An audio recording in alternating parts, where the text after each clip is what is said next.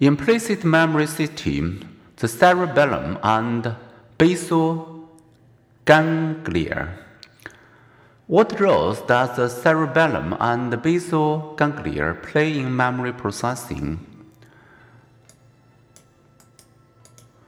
Your hippocampus and frontal lobes are processing sites for your explicit memories, but you could lose those areas and still, thanks to automatic processing, lay down implicit memories for skills and newly conditioned associations.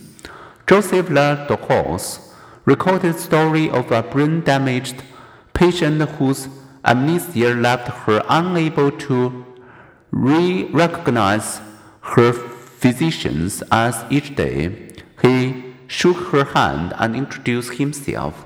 One day, she yanked her handbag, and for the physician had pricked her with a tack in his palm. The next time he returned to introduce himself, she refused to shake his hand but couldn't explain why. Having been classically conditioned, she just wouldn't do it intuitively. She felt what she could not explain. The cerebellum plays a key role in forming and storing the implicit memories created by classical conditioning. With a damaged cerebellum, people can develop certain conditioned reflex, such as associating a tone with an impending bath of air, and thus do not blink in anticipation of the path. When researchers surgically disrupted the function of different pathways in the cerebellum of rabbits, the rabbits become unable to learn a conditioned eye blink response. Implicit memory formation needs the cerebellum.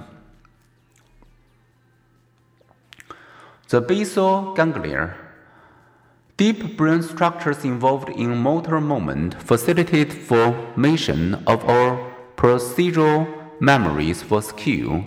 The basal ganglia receive input from the cortex but do not retain the favor of sending information back to the cortex for conscious awareness of procedural learning.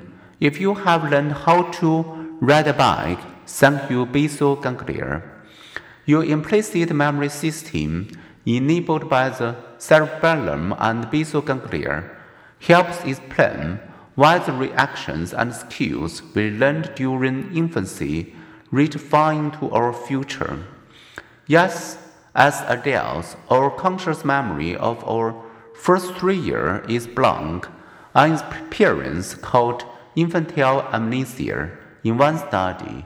Events children experience and discuss with their mothers at age 3 were 60% remembered at age 7, but only 34% remembered at age 9. Two influences contribute to infantile amnesia.